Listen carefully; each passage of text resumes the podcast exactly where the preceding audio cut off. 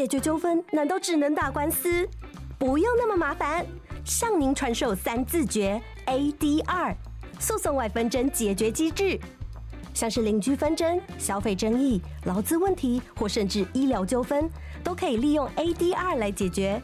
程序简单有效率，并且不用花大钱，方便、快速又和谐。遇到纠纷选择 ADR，不必打官司，让你省时又省钱。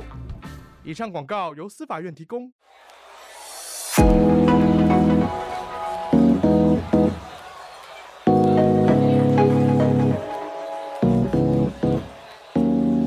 你今天工作快乐吗？快乐是一种能力，热情是一种态度。欢迎收听《快乐工作人》，陪你畅聊工作与生活、商管与学习。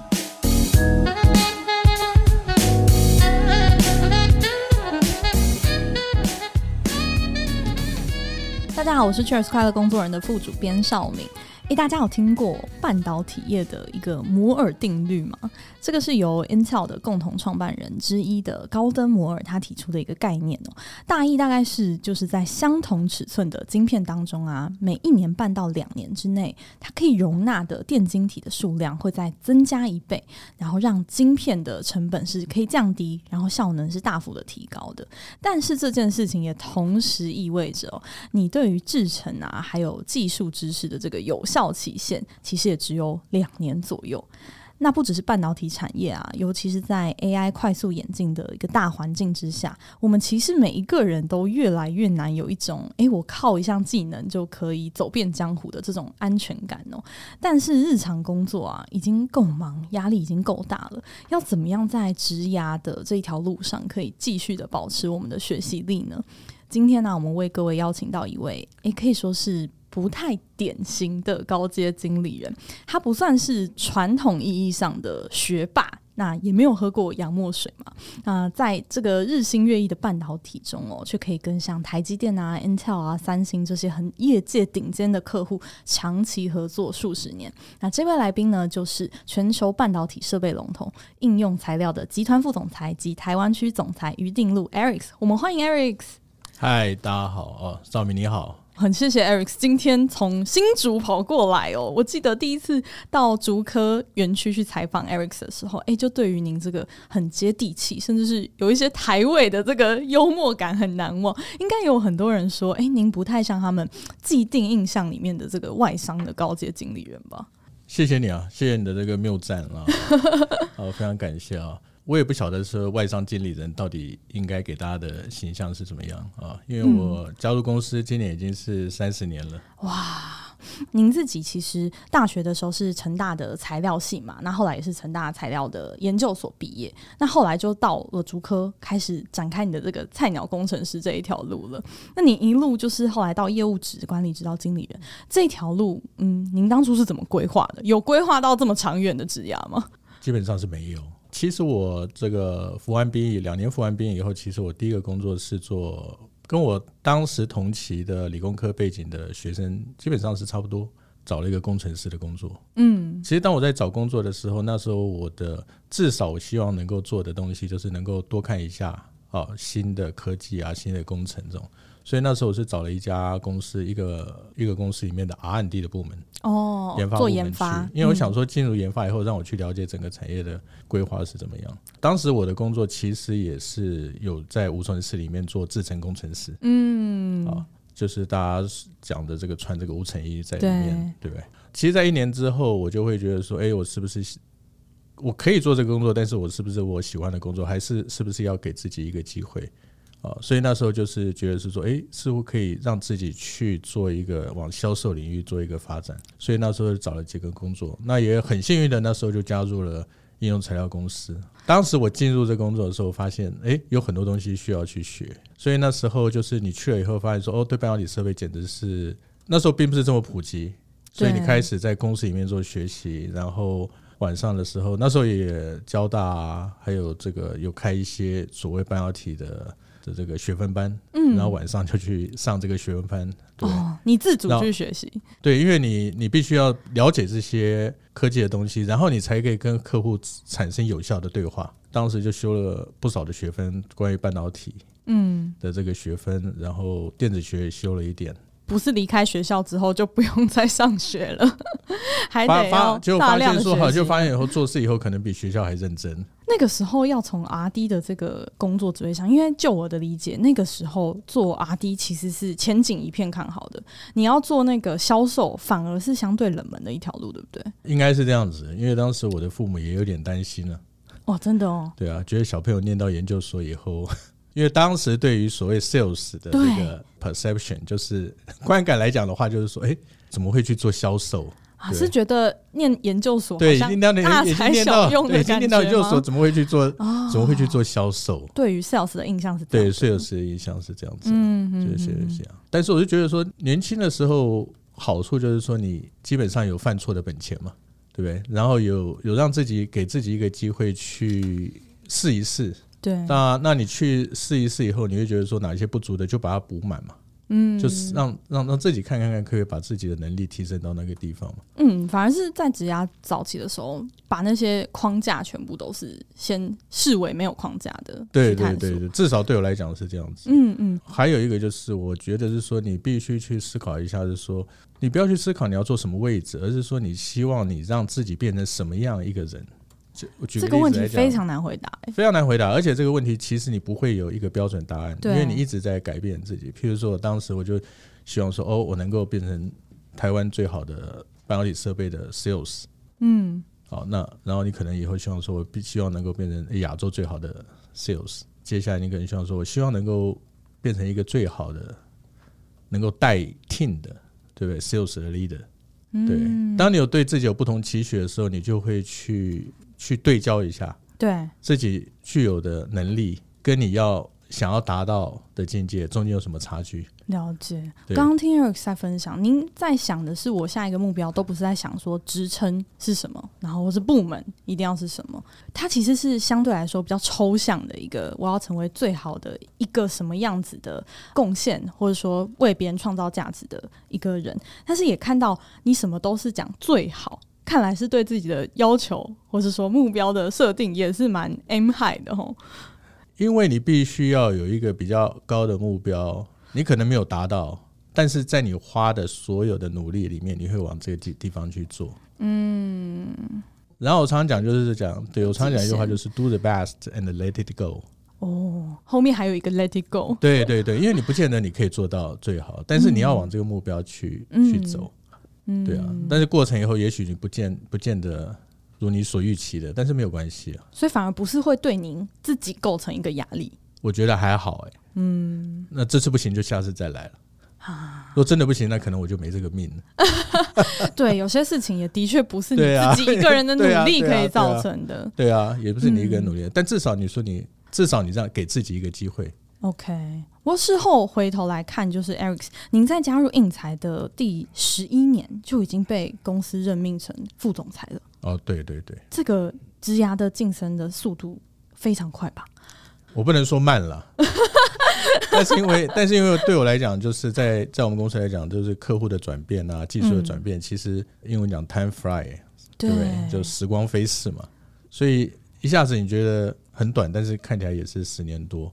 应用材料公司有一个好的文化，就是说它是包容跟多元，所以他愿意给你机会。嗯，在这些机会来讲的话，也让我去担任不同区域里面的团队的 leader，呃，管理过不同的区域嘛，譬如说日本啊、韩国啊、欧洲啊、美国啊，还的还有中国啊，是啊，其实都有这个很多的机会。然后很多的机会里面担任这个角色的时候，其实都会跟你在台湾。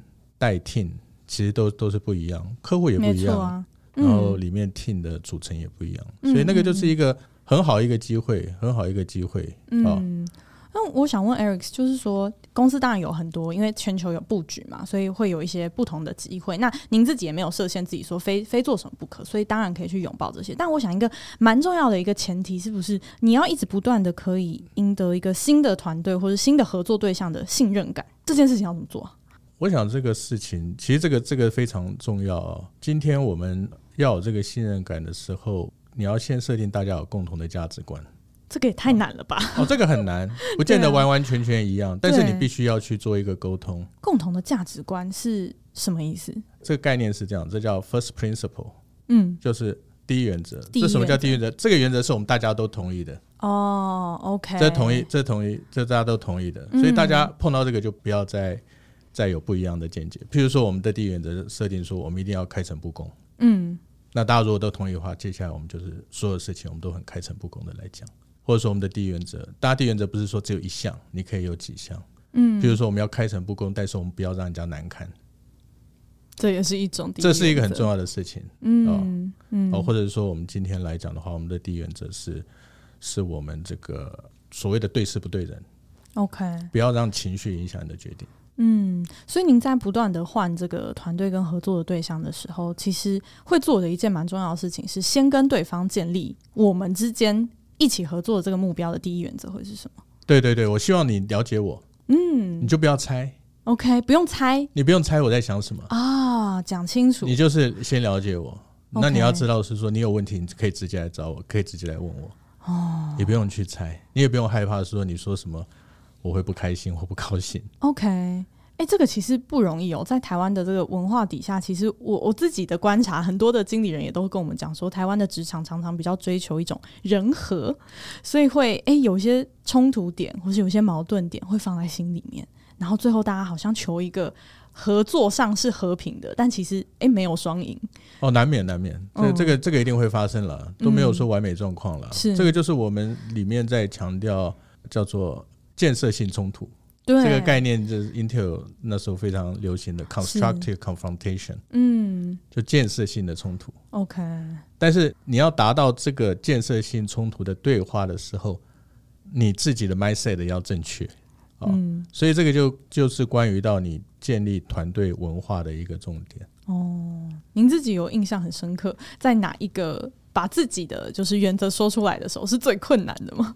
呃，通常是你要 deliver 这个 bad news，通常是最困难。哦，讲坏消息的时候。我说 bad news，譬如说你觉得这个人很努力，但是他其实不符合我们组织的需求。嗯，这个是这个是最困难。嗯，通常你会碰到一个很努力的人，但是其实他的能力或他的专长来讲，其实不符合我们组组织可能未来三年的需求，或者是三年或五年之后的需求。对，对啊。那你说这个人有没有错？这个这个员工其实他没有错。嗯，对，因为他真的也很努力，他也把现在做很好，但是未来三年五年，我可能我看不到有机会让你成长的、嗯、的地方在哪里。不是说你不愿意，他可能也很愿意。但是在建立在这个第一原则之下，在建立有一些原则之下的时候，你就必须要很开诚布公讲说，我们有没有办法帮你在其他的地方找寻可以让你能够去成长的地方，而且重点是你要真的帮他去找，嗯，要不然人家会觉得是一个说 说对对对哦，要不然人家会认为说你这个只是一个一个借口。所以可以说，Ericson 的领导风格，或者说在团队里面的角色，给大家的一种印象是，你是很透明的，你是很愿意让大家知道你脑袋里面到底在想什么，最在意的东西是什么，我就不需要揣摩上意。对对对，我是觉得这样子会把事情弄得比较简单。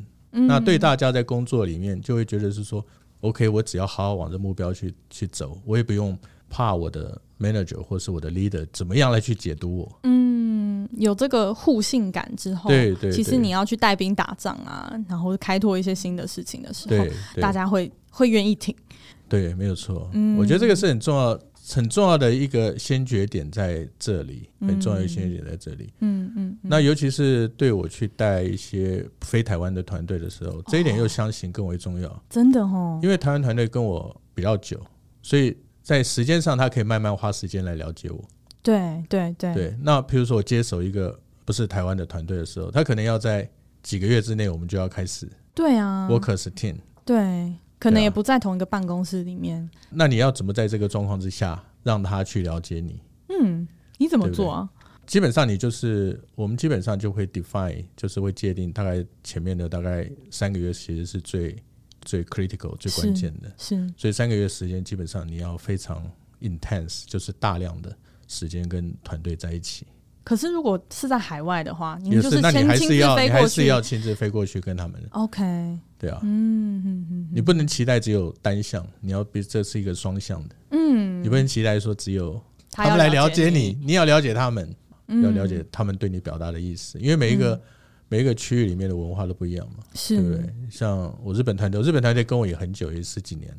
那你一开始的时候，你就要了解他们。那日本人跟你讲话的时候，大部分都是正面的答案，但正面答案只是代表他听到嘛，大家都了解到，不代表他同意嘛。是，但是他同意就会用一种很有礼貌的方法说出来，让你也许不是不是那么了解。嗯，对啊。那你碰到美国或欧洲文化，又完全是不一样的文化。因为我觉得我还蛮喜欢，我还蛮喜欢跟人沟通，也蛮喜欢跟人分享的。嗯，对啊。虽然有时候难免有一些这个不如人意的地方，但是对我来讲，我觉得对我来讲还算是乐在其中。嗯嗯。而且当你 workers team 的时候，其实对自己来讲，或者对整个 team 来讲都有成就感，因为我也带给他们不同的元素进去，所以让他们觉得是说 OK，在我原来的思维里面加了这点元素进去的时候，我可能会有另另外新的东西出来。然后他们也觉得很有意思。但要怎么样让大家可以保持那种我很想要学习的那种心？因为很多人会觉得说：“哎，我有一点有心无力，可能我在我的工作上面我已经很忙了。要怎么样让整个组织是愿意就是哎不断的吸收新的东西，甚至是自主去学习的？”我觉得这个东西我没有办法，因为大家都长大了，我没有办法要求说你们一定要照本宣科。像，但是我常常跟大家提到说，你要了解说这个学习不限于课堂。我们在我们的教育里面，常常让学习受限于课堂。嗯，所以当你出来做事的时候，你要发现学习不限于课堂，阅读也是一种，然后跟人的谈话也是一种，或是你担任不同的职位也是一种，或者说你自愿去担任有一些公司的我们所谓叫 initiative 跨部门的合作案，你自愿站起来也是一种。嗯，所以每一个人的方式不一样。哦，有些人可能不是那么喜欢阅读，也 OK。对，那你可能比较活动力比较强，你就是自愿担任起一些跨部门的一些专案。你说我愿意出来，OK，立的这个专案，嗯，也可以，嗯。所以你就找到一个你比较合适的环境，你比较喜欢的方式来去做这个学习。Eric's 的工作就是打通这些学习的管道。对对对，嗯，就是这样。然后也跟大家说，其实鼓励大家了，哦，鼓励大家尽量去尝试走出来。嗯啊，因为每天我们的日常的我们该付的该该做的工作，其实已经非常非常 busy 嘛，非常忙。对，那你怎么样再有点余力做出来？嗯，那你慢慢去累积以后，其实久了以后，你就会发现到，其实对每一个人来讲都是很有帮助的。嗯，那他很需要一个被得到正向的回馈，或者说他要学习，他用出来，尝试出来，组织好像也要给他，嗯，要不然就是舞台，要不然就是犯错。是可以接受的。对对对，嗯，我非常觉得说犯错绝对是可以被接受的。嗯嗯，对啊，犯错是绝对可以被接受的。你当有一个新的想法出来的时候，是觉得犯错是可以被接受。这也不容易哦，但是不能太多次。每一次错误里面也得要真的学习。我常常跟大家讲，是说这个有几个东西的犯错。第一个是说一样的错，你一直 repeat 的犯，重复的犯，那这个当然是。不被允许，因为你基本上这没有这个你自己这个纠正的机制在里面。嗯，好，那还有一个我常会套用的一个术语叫做 unforced mistake 或是 unforced error，这个是打网球里面有的，叫做非受迫性失误。非受迫，比如说像自己把那个球打出界这种，人家没有攻击你的时候，你自己失误。是，我说这个也不行哦，对不对就人家都没有攻击你的时候，你自己就失误一球，这个也嗯。也不太合理吧？嗯嗯嗯，对不对？嗯，啊，所以你要尽量避免这些啊，这就是我们所谓的专业嘛。对，这就是我们所谓的专业。专业就是说要避免掉这些不应该有的啊，不应该有的失误。嗯，我们可以失败，但是不要失误。哦，OK，有一些错误，它其实是应避免未避免。哎，对，这可能就是所谓没有建设性的犯错了。嗯，对。我觉得从总裁身上也看到一种，就是学习力是也是从一种不局限自己开始出发。那成为真正的学霸，其实也不是说，哎，我靠我念多少的学位，而是说，哎，在新的事物面前，其实起跑线都是归零的一个状态。那都是一样的时候，你的学习力就比你的学历还要更重要了。那我们在这边等一下稍微休息一下，我们下半场想要继续跟 Eric 来请教一些，因为我知道您个人有一些蛮特别的自学自得的一些方法，像是透过运。动，然后来呃学习带团队，或者说，哎，你曾经有一段时间是会随身带一本历史书的，这听起来有很多的故事。那我们休息一下，等一下回来继续聊。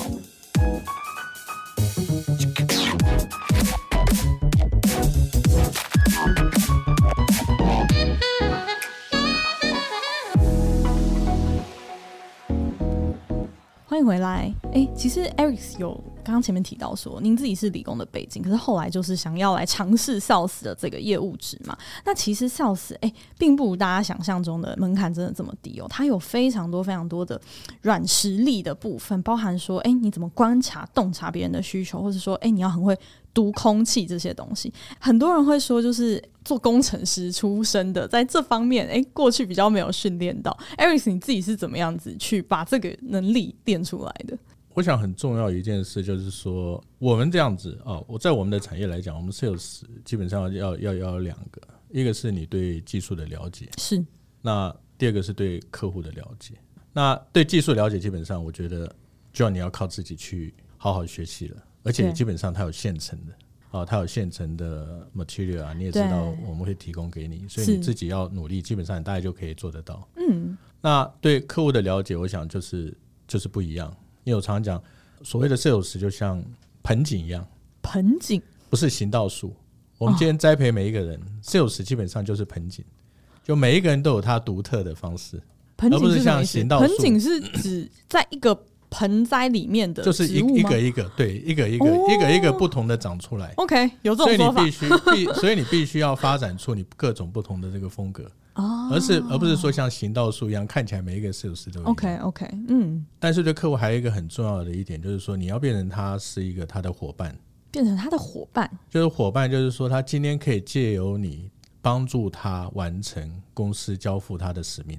哦，OK，不见得。因为 sales 不会修机器，也不会装机器，但是销售可以找到对的资源，找到对的人，帮客户解决他的问题。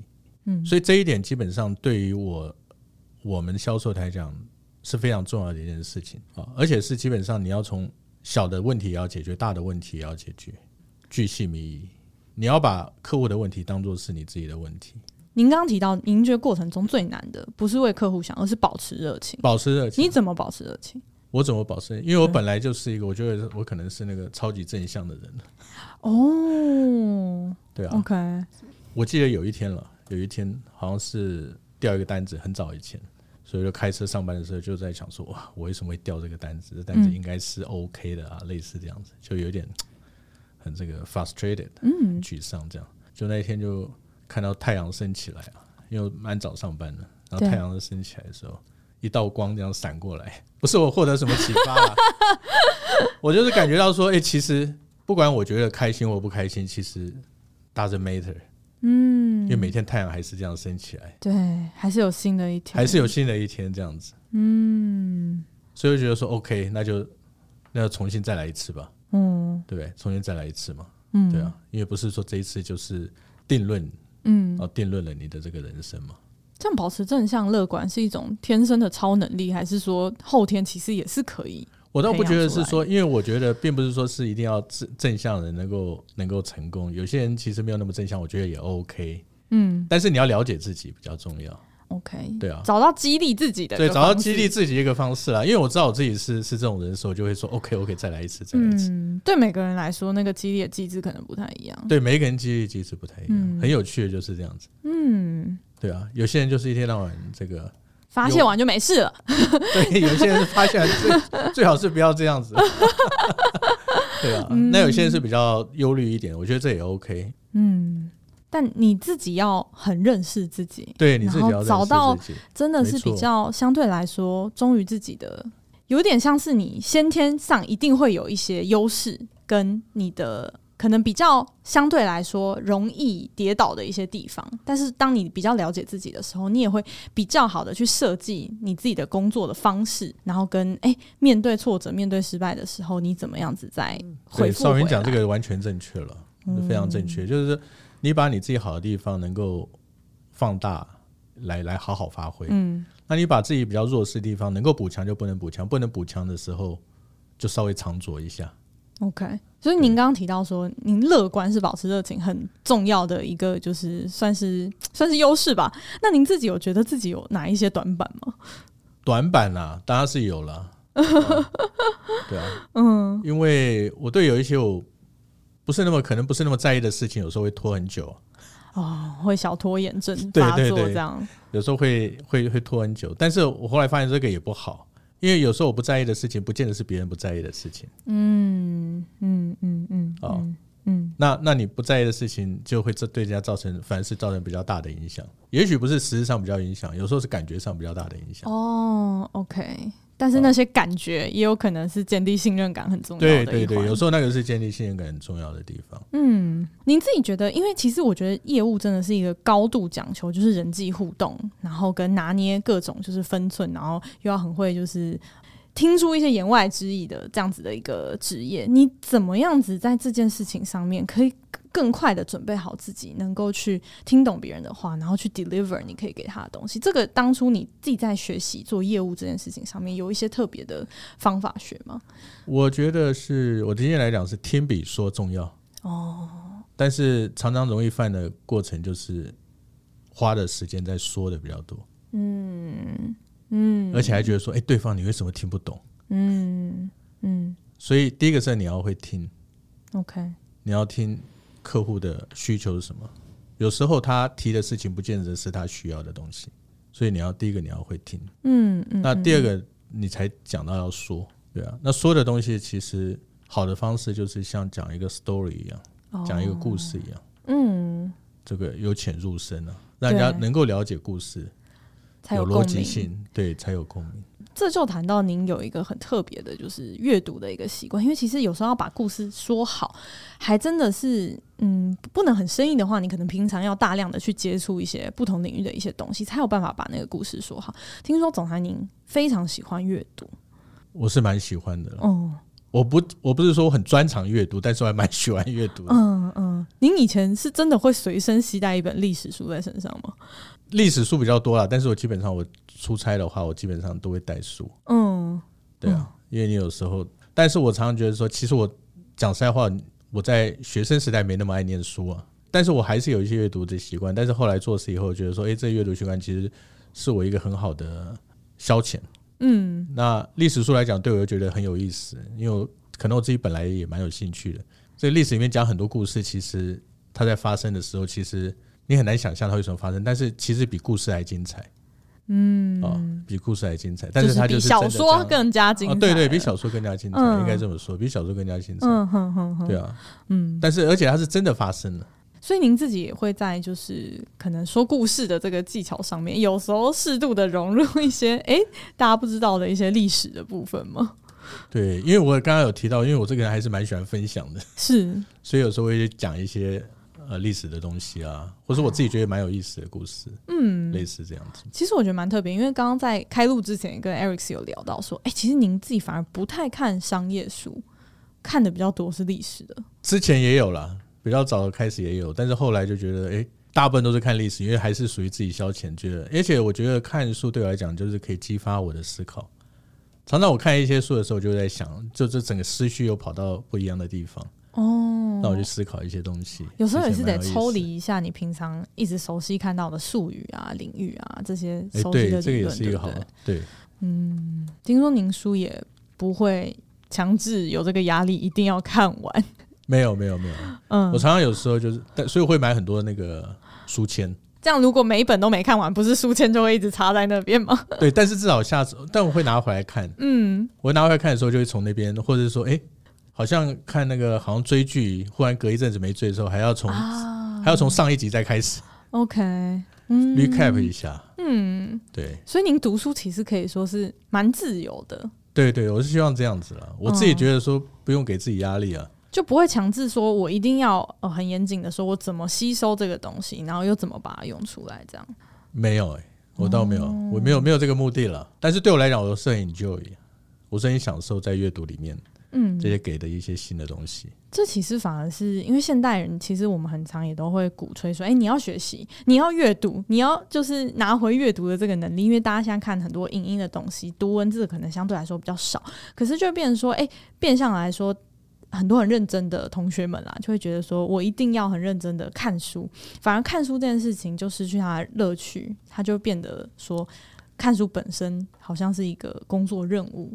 反而没有办法把它养成一个长久的习惯。对对对，我想这个是很重要了。你要去享受你在做的事情，嗯、那你这个东西就很自然而然可以长久。嗯，所以看什么都可以，看什么都可以。嗯，而且书有一个好处，就就因为它是整理过的，嗯，所以它比较结构比较好，哦，然后内容也比较完整。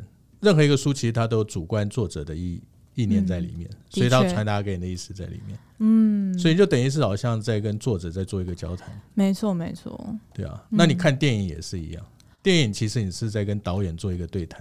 嗯，因为这些导演，当然商业片除外，就是很多导演其实都是在里面去喊讲说我要跟你讲什么事情。嗯，那你看电影的时候也是这样。嗯，对啊。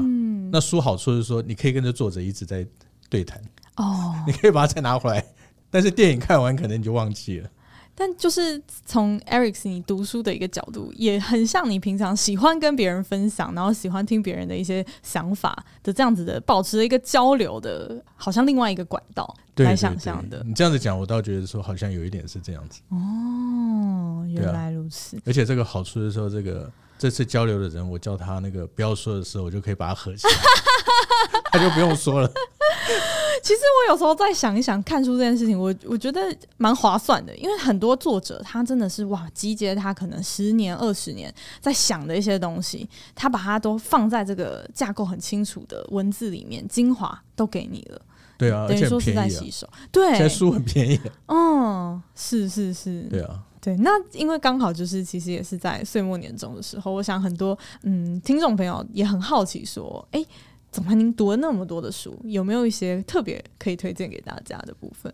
呃，我倒不敢说我可以特别推荐给大家哦，嗯、只是跟大家去做一个分享哦，这个分享啊、嗯哦，因为这个呃，阅读我想是很个人化的一个东西啊，的确，是我自己来。那有几个东西，我觉得至少做这一阵子，我觉得还蛮有意思的哦。第一本书是叫《欲望分子多巴胺》。哦，这是心理学吗？这不是，这是一个算是科普。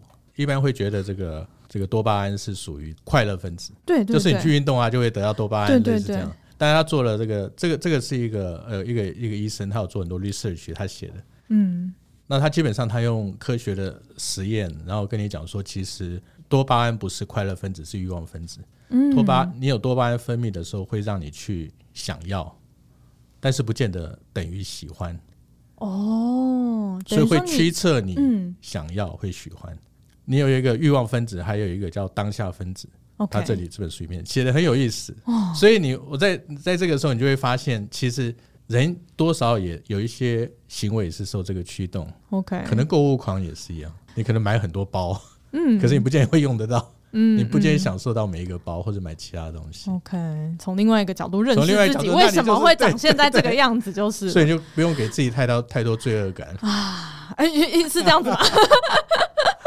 对啊，其实还蛮有意思。这部这本科普书，我觉得蛮有意思的。嗯嗯嗯嗯嗯嗯，对对啊，这是您推荐的第一本书。对，那还有一个就是这本书叫《拜占庭帝国》，这个可能有点掉书掉书袋了。嗯，因为拜占庭帝国基本上就是东罗马帝国。大家知道东罗马帝国基本上最大全盛期的时候，地中海是它的内海嘛，它围绕着这个。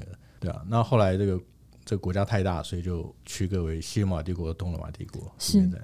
那大家可能不太记得，就是东罗马帝国其实这个留存的时间比西罗马帝国长。嗯，东罗马帝国，但是东罗马帝国其实扮演一个很重要的角色，就是现在的这个伊斯坦堡。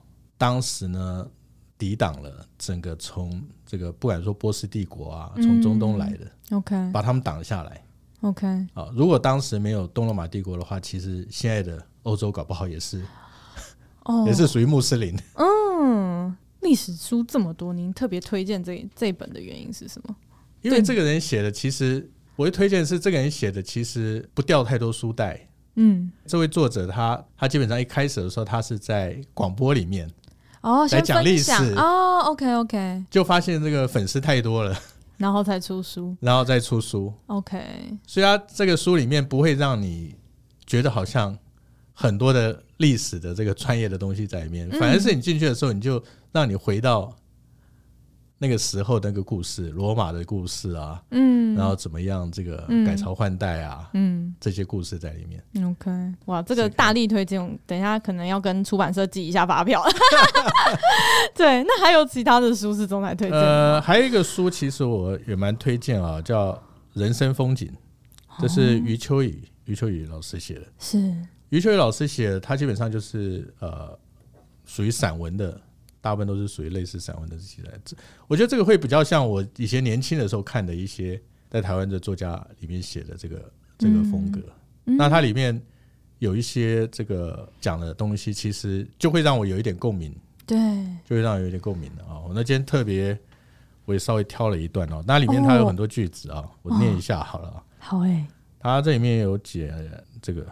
成熟，成熟是一种明亮而不刺眼的光辉，一种圆润而不腻耳的声响，一种不需要对别人察言观色的从容，一种终于停止向周围申诉求告的大气，一种不理会喧嚣的微笑，一种洗刷了偏激的淡漠，一种无需张扬的厚实，一种能够看得很远却不陡峭的高度。嗯，所以我觉得他这个就写得很好。对我来讲，哦，您还特别把它记录起来。对对对对啊，嗯、对啊，那这个东西就会觉得很好，然后就会想说，哎，我们自己是不是有有这样的特质？是不是我们要的？我记得这个东西是觉得大家要的，嗯哦、但是哎，这但是它里面写这些文章，其实我觉得就蛮蛮有意思的。哦，那我再讲一段好了，既然 不好意思、啊，我们我们也许已经开始后悔，未能把过去那些珍贵的生活片段保存下来。殊不知，多少年后，我们又会后悔今天。如果有一天，我们突然发现，投身再大的事业，也不如把自己的人生当做一个事业；聆听再好的故事，也不如把自己的人生当做一个故事。我们一定会动手动笔，做一点有意义的事情。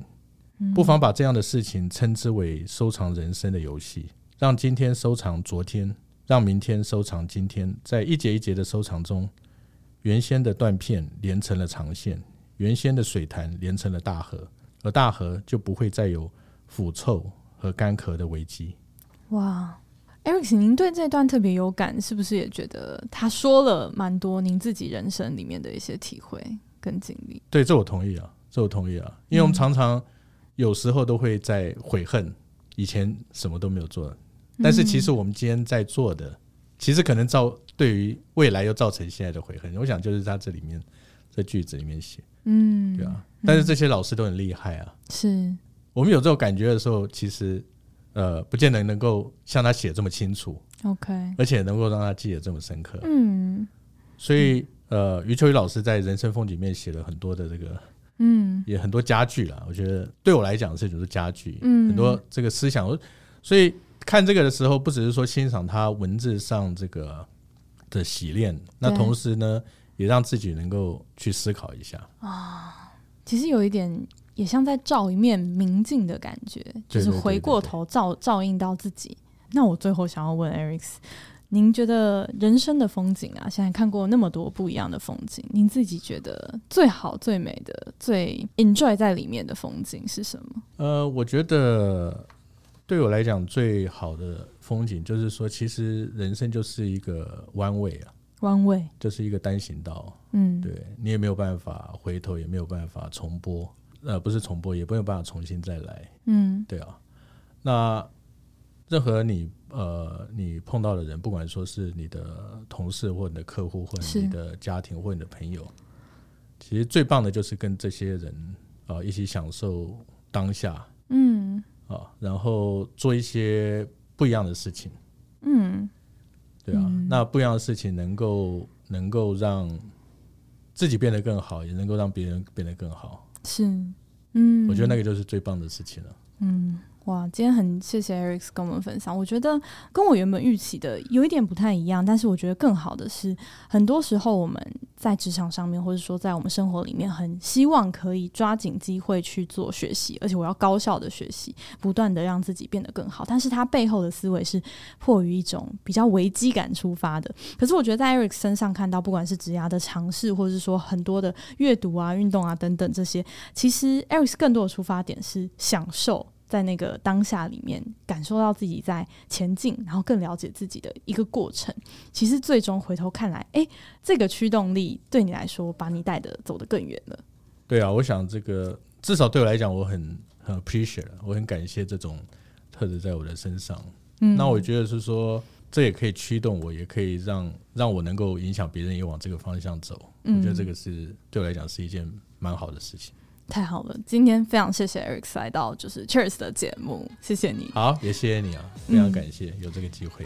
好，那如果我们的听众朋友啊有任何想要 feedback，然后或者说哎有想要问 Eric 的一些问题哦，也很欢迎在你现在收听的平台留言给我们。那我们就下期再见喽，拜拜。